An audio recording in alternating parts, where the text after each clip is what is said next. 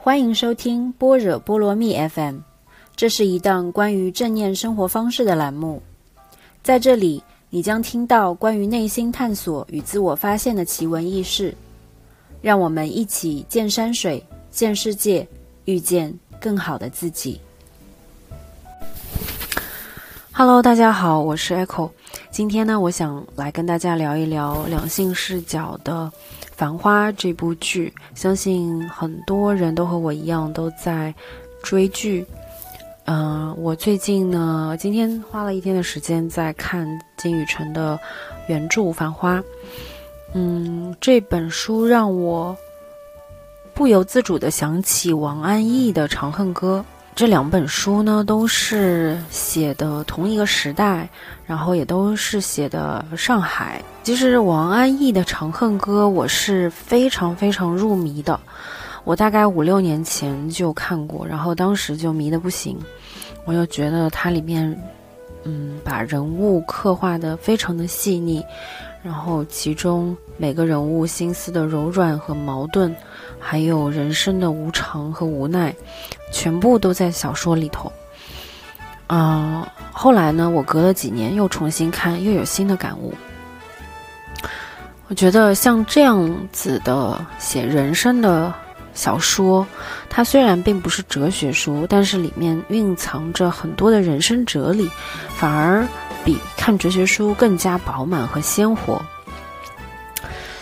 我买金宇澄的《繁花》这本书也是买了好几年，然后当初呢就看了几页，可能就是因为他写的太过真实，因为金宇澄就是用他自己的，嗯，生活的这个视角来写阿宝这个人物，然后他写的所有的这些东西，居然让我一个就是生活在上海的这个情况下呢。我就觉得好像，嗯，有点太过于真实，而反而，反而有点不敢看下去。直到最近王家卫的这个电视剧上映了，然后我看了一集之后，我就真的是疯狂的迷上了这个剧，顺带也迷上了这本书。希望金宇澄不会听到这个节目，否则可能会被气到。这部剧得到了很多人的共鸣。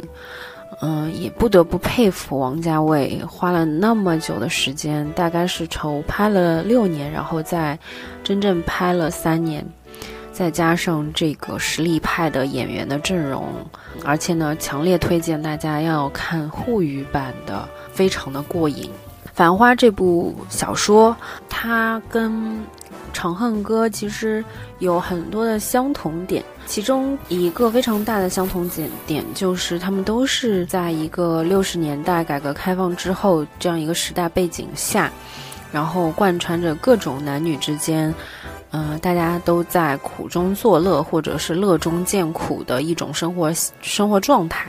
其实我第一遍看《长恨歌》的感觉就是，会有一种哀叹。人的一生命运的这种跌宕起伏，然后爱情的飘忽不定，命运弄人。再看了几遍之后呢，就更加佩服王安忆对生活的理解了。王琦瑶一生，他的传奇背后更多的是烟火气，他懂得享受真正的情和爱、乐与美，他不刻意去追。该来的人和事，他通通不卑不亢，稳稳接住。他知道如何享受当下。他晚年呢，虽然不够完美幸福，但是比起大部分人，他在每一段年华里面，身边都有非常切实的陪伴和真情。所以我觉得，事实上不枉他活着一生。而金宇澄让我印象更加深刻的是。他文字当中透露的，更让我理解了男性角色的很多挣扎和矛盾。所以，作为一个女性，我觉得当然看《长恨歌》是会有非常非常多的共鸣的，但是看金宇澄的《繁花》，你会更加的去，嗯，把自己放到男性的视角去看这个世界，以及他们的挣扎、他们的矛盾和苦痛。他们视角下的女性是怎么样的。所以我觉得，对于两性来说，这个两本书其实是一个非常经典的教科书级别的书籍。当然，啊，我们要把它放在上海这个地方以以及这个时代背景下，你就会更加的去理解当时这些人物是如何的活灵活现。那比方说《繁华》里面，这个宝总他讲究钻门路、撑门面，嗯，中国人呢只讲情义，对陌生人是铁板一块的，但是对朋友。绵软可亲，什么法律规章制度都胜不过人情，一切都 OK 的，都可以去讲的。人生知己无二三，不如意事常八九，就是最好的朋友，最后也是各归各，因为大家的情况都太复杂了。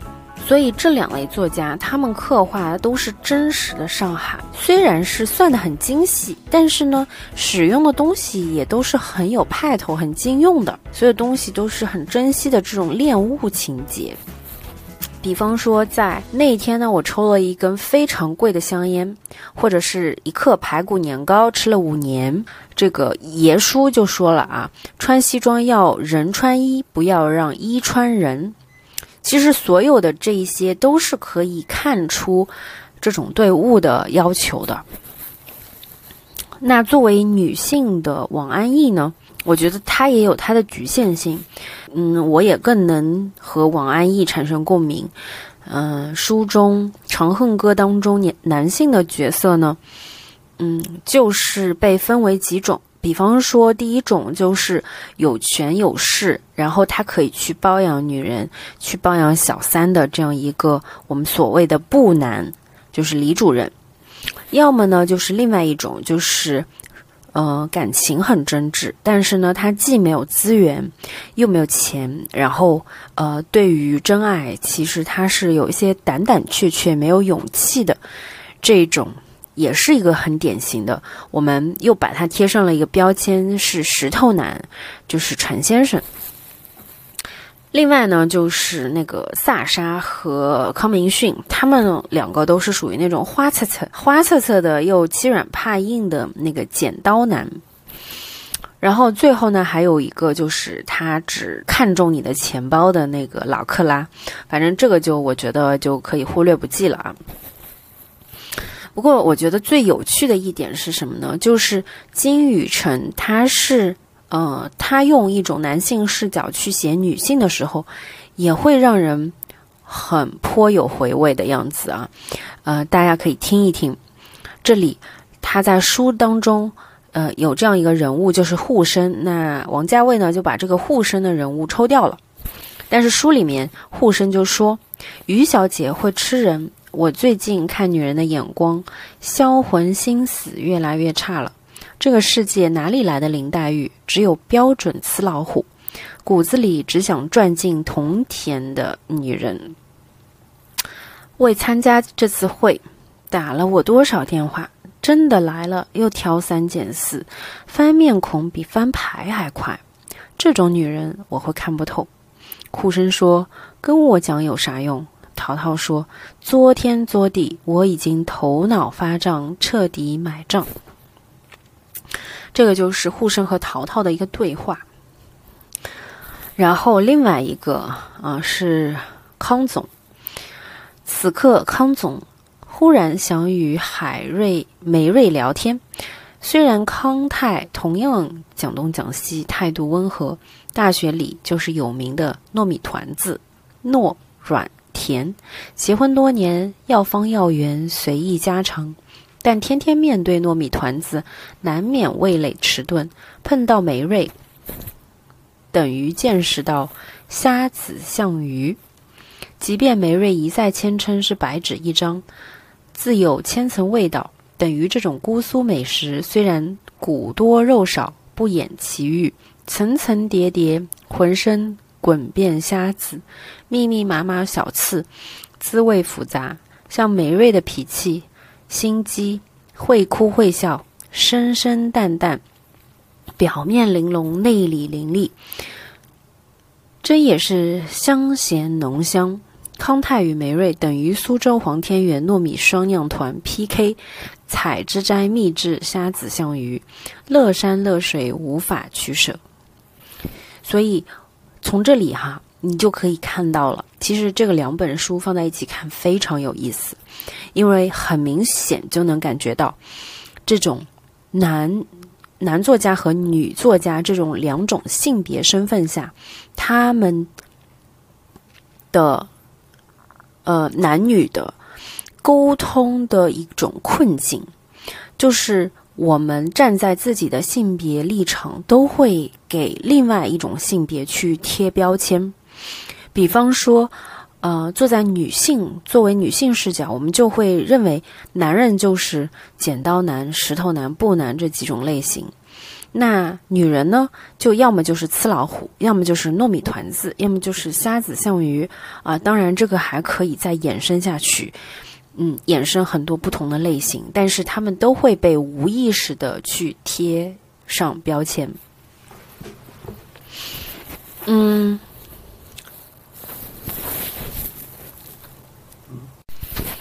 所以我就觉得，嗯，作为女性去看金宇澄的《繁花》，特别是原著，就真的更能够去理解男性视角下的这个世界，包括男性视角下的女性是怎么样的。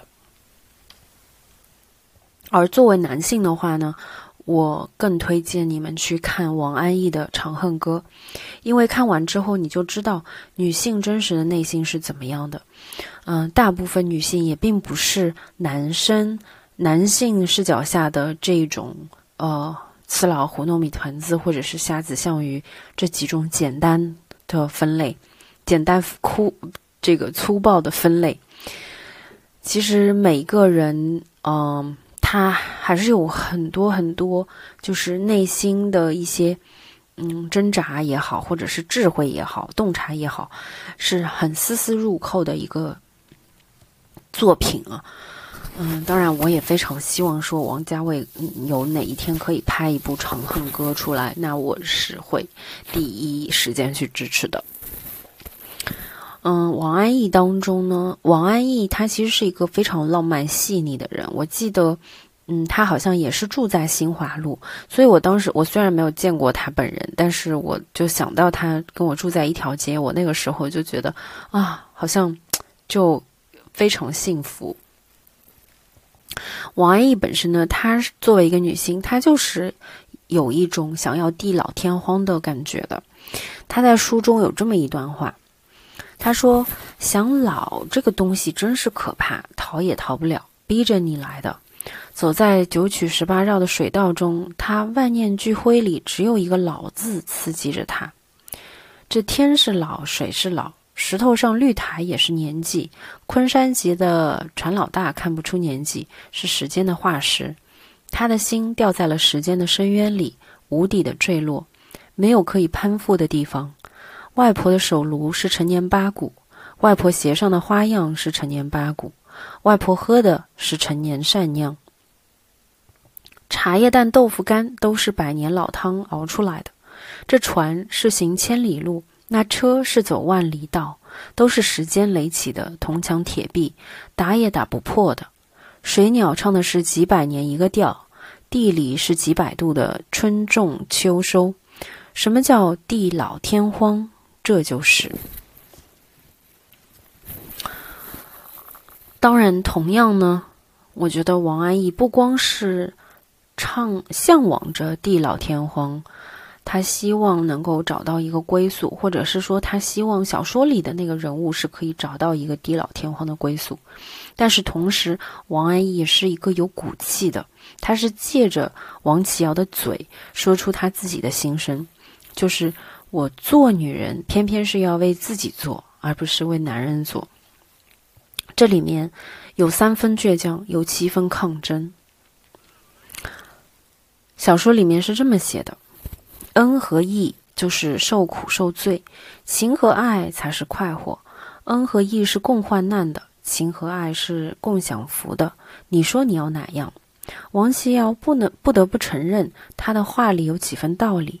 并且惊讶养尊处优的严家师母竟然也有着不失惨痛的人生经验。严家师母转回脸，对了王启尧说：“还是情和爱好啊，只要尝过味道，没有肯放手的。你说我们做女人是为谁而做？还不是为了男人？”这一回，王启尧不同意了，负气似的说：“我偏是要为自己做的。”所以，这个里面是有一种，嗯，骨气在的，就是就是作为女人，作为那个时代还不够开放的女人的一个性别，还是希望说能够为自己做，取得独立的这种姿态的。而金宇澄呢？他要比王安忆更加拿手的，就是关用男性的视角来诠释关于生意经啊，关于男人间的人情世故。他让我想到了，嗯，以前看的一本，嗯，上海杜月笙发家史的他的传记，讲的呢不光是噱头和门面，还有情义和信用，是一种关于做男人的方法论。比方说。嗯，这个阿宝和沪生这两个上海人，他们呢就比较正经，谈恋爱也比较文艺，不会大开隐形或者明显的黄色玩笑。碰到桌上周围众人黄腔谈笑，他们基本态度就是不想。不想呢是他们一贯的姿态。嗯，看理想有一篇文章当中，他就对这个不想的分析很到位啊。第一个功能呢就是。不同意，不想的第二个功能呢，就是我不去妄议；第三个功能呢，就是无可奈何，表示忍让；第四个功能呢，就是装聋作哑。有以上多种功能，既不同意，又不敢妄议，然后又无可奈何，只好装聋作哑。所以，我觉得作为江浙沪的人来说，这个不想，其实也是一种刻在我们骨子里的东西。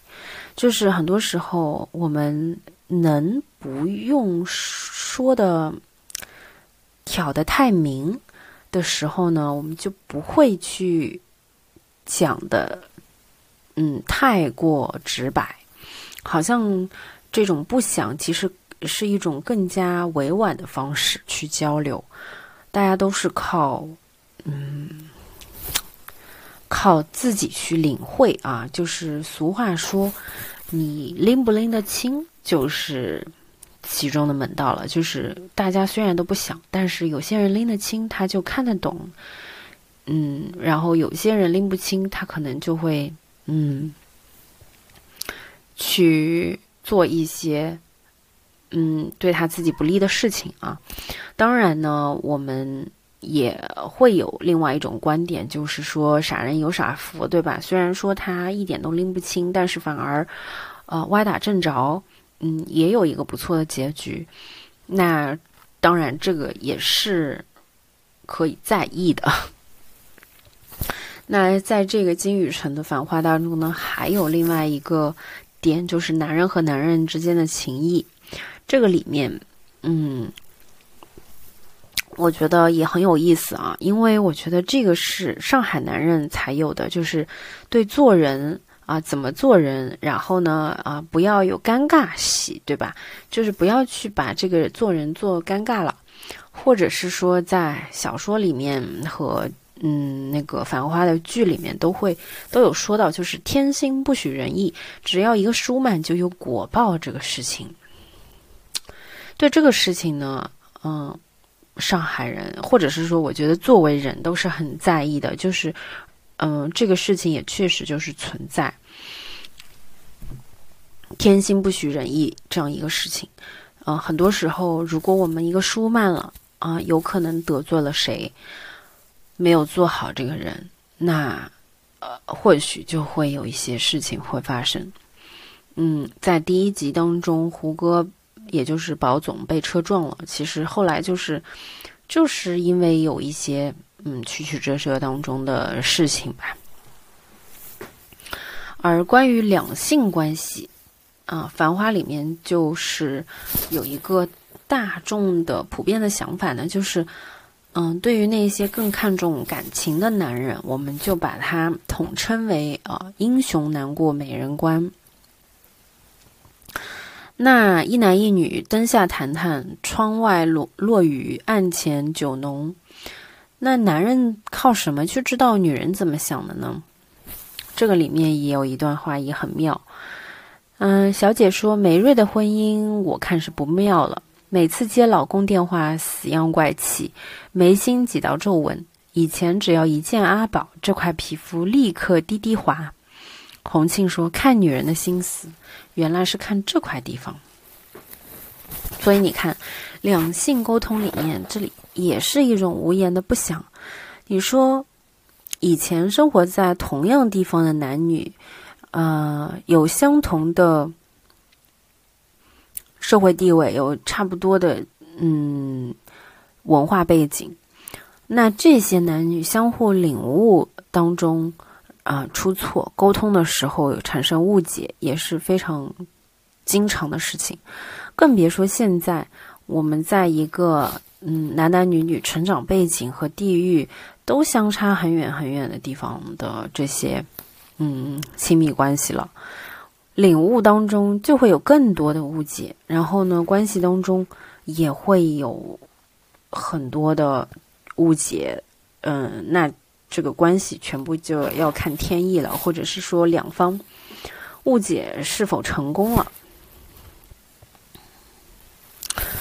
嗯，在书里面啊，汪小姐还有一段话很有意思，她是这样说的：汪小姐说，有一种女人，开口就谈情调，谈巴黎，谈吃茶，谈人生，这是十三点；闭口谈小暖。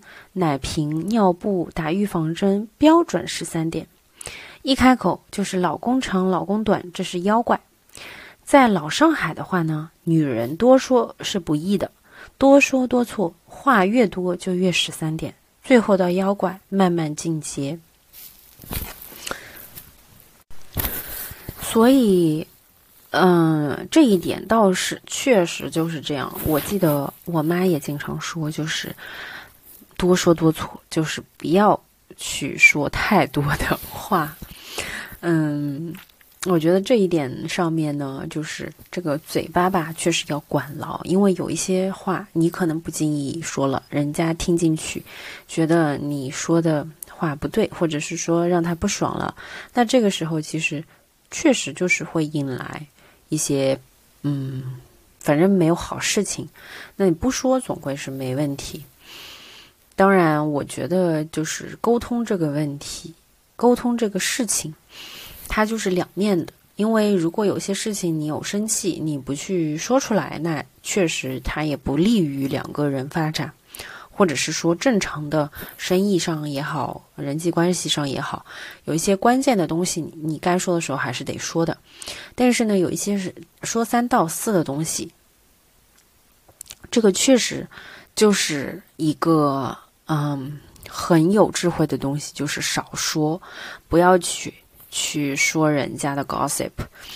嗯，被听到了，或者是别人转述了啊，传到那个人耳朵里，那这个事情可能变了样、变了味、走了调。嗯，最终呢，啊，吃亏的，嗯，就用老老发头的话来说，吃亏的还是自己。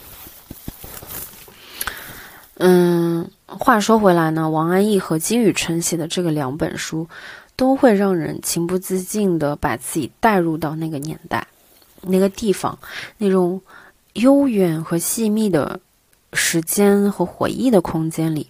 虽然他这两本书里面，嗯，都不乏光怪陆离的这种大场面，因为是改革开放嘛。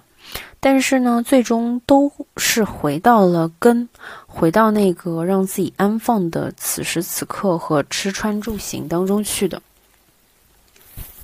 这也印证了二十一世纪初中国小说界出现了寻根文学的第二次发展，从文体啊、语言啊、事情啊，啊，所有的这种都有向传统文化回归的一种迹象。我就记得在《长恨歌》里面，王安忆有这么写道：“房间里洋溢着芝麻的香气，恨不能立刻就进嘴的。这是一种精雕细琢的人生的快乐。这种人生是螺丝壳里的，还是井底蛙式的？他不看远，只看近，把时间掰开揉碎了过的，是可以把短暂的人生延长。”糖年糕、炸春卷、核桃仁、松子糖，一件件、一宗宗，如数家珍。这真是一个吃的世界。每天忙着做、忙着吃，就是不够用的。严师母说：“要说做人，最是体现在穿衣上的，它是做人的兴趣和精神，是最要紧的。那么吃呢？吃是做人的里子，虽也是重要，却不是像面子那样。”支撑起全局，做宣言一般，让人幸福和气，让人幸福和器重的。当然，里子有它实惠的一面，是做人做给自己看。所以，在嗯传统观念当中，穿衣服就是一个面子，然后里子呢，就是你自己吃的实不实惠。嗯，金宇澄在那个他的书当中也有一段话。我也挺喜欢的，嗯，他是在这个影子里面来说的，嗯，就说淘淘，嗯，他穿的就是特别的有派头啊，然后呢，他就说做生意行头要挺，要经常送些上门，懂我意思吧？送进房间吃一杯茶，讲讲人生，然后呢？他看到一个，就是斜对面走过来一个女子，低眉而来，三十多岁，施施然，轻摇莲步。淘淘就说：“看来了，过来了。”他招呼道：“阿妹。”嗯，女子就拘谨不响。淘淘就说：“阿妹，这批蟹每一只都是赞货。昨天我已经讲了，做女人打扮顶重要，吃到肚皮里才最实惠。”然后呢，他就说啊，这个淘淘，他说呢，阿妹是一个人吃一雌一雄足够了。女子就说：“阿哥轻点好吧，我一个人有啥好听的？”淘淘说：“独吃大闸蟹，情调浓。”女子说：“不要讲了，难听啦。”淘淘说：“好好好。”然后这个就是一段他描写淘淘和这个女子，她是一个卖蟹的啊。然后最搞笑的是，淘淘就说：“我真是搞不懂，女人看蟹的眼神为啥跟看男人一样，就是挑挑拣拣。”我觉得这个里面其实也是用，就是很简单的一句话去反映在男人眼中女人是怎么看男人的。所以我觉得这个这个两部书都是一个非常写实的两性关系之间的误解的一个大全集。就是你也不能说它是误解，它确实就是一个现实，但是呢，那个现实里面，它就也会有很多很多引申出来的话题啊。其实，嗯，这种开玩笑式的，可能确实就是一个现实生活中最最本质的体现。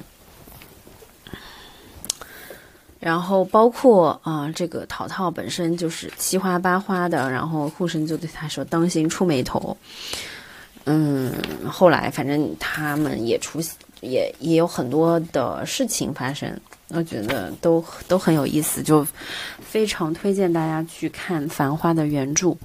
嗯，原著里面就有很多这种细碎的一些，嗯，让你拍案叫绝的地方。然后也非常推荐大家，嗯，去看《长恨歌》。我觉得这个两本书无论男女，可以两本一起看。嗯，看那个《长恨歌》呢，女生你们一定会有很大的共鸣。然后，嗯，看这个《繁花》呢，啊，你就会也会获得一种新的视角。